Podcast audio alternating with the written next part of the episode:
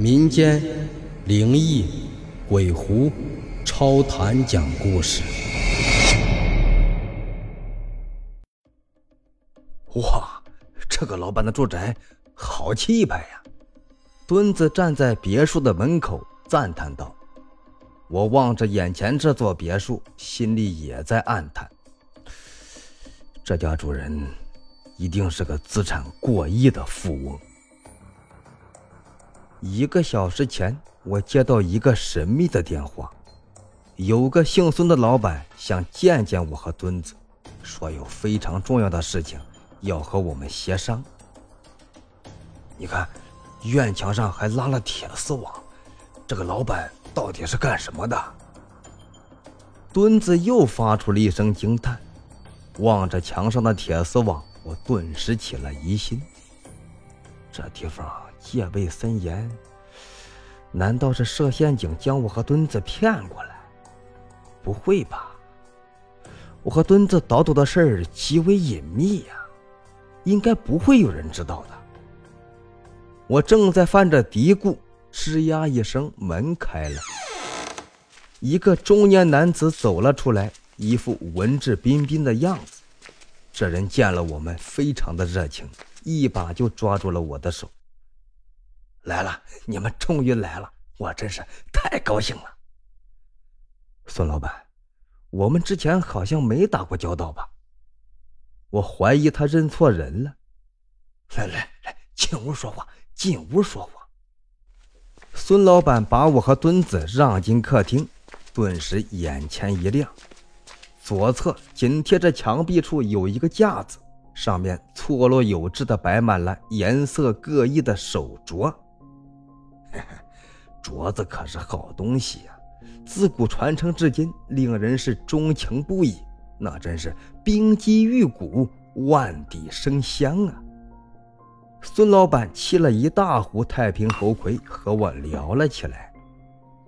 原来孙老板是个疯狂的手镯收藏者，最近得到一个消息，在西北地方发现了一座西周的大墓，里面有一对古镯。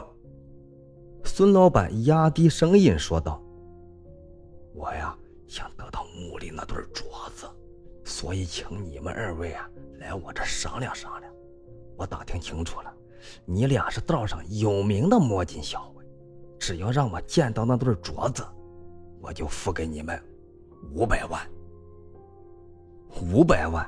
我内心是一阵狂喜。”价值再高的镯子，在市面上也不过是百八十万而已。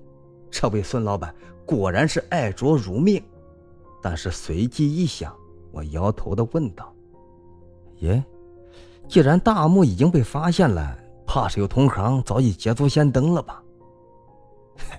这个你尽管放心，除了我之外，没人知道大墓的所在之地。这时。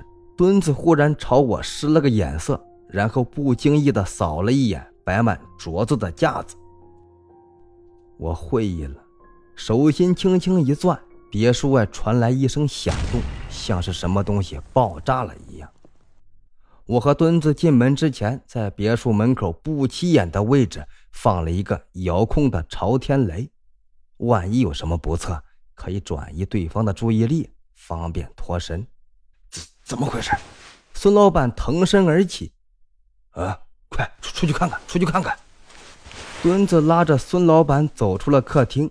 我快步走到客厅左侧的墙壁前，凭借多年的经验，迅速摸到暗藏架子后面的开关，轻轻一扭，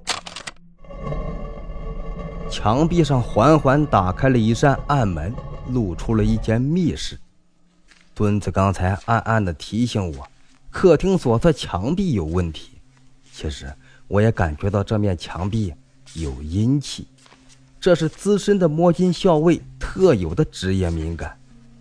密室里光线很弱，我走出了没几米，脑袋就被什么东西磕了一下，抬头一看，差点失声叫了出来，竟然是一个骷髅头。我迅速向后退去，这下看清楚了。骷髅头下面连着人体的骨架，原来是一具枯尸，用绳子悬挂着，荡来荡去。我倒吸了一口凉气，仔细再看，发现四周密密麻麻，到处都是尸体，确切的说，是干尸，一具具都是用绳子悬挂着，像吊死鬼一样。忽然，密室中间发出了一道微微的金光，转脸看去，原来是个两米多高的玻璃罩。目光透过玻璃罩，我身上的汗毛都竖起来了。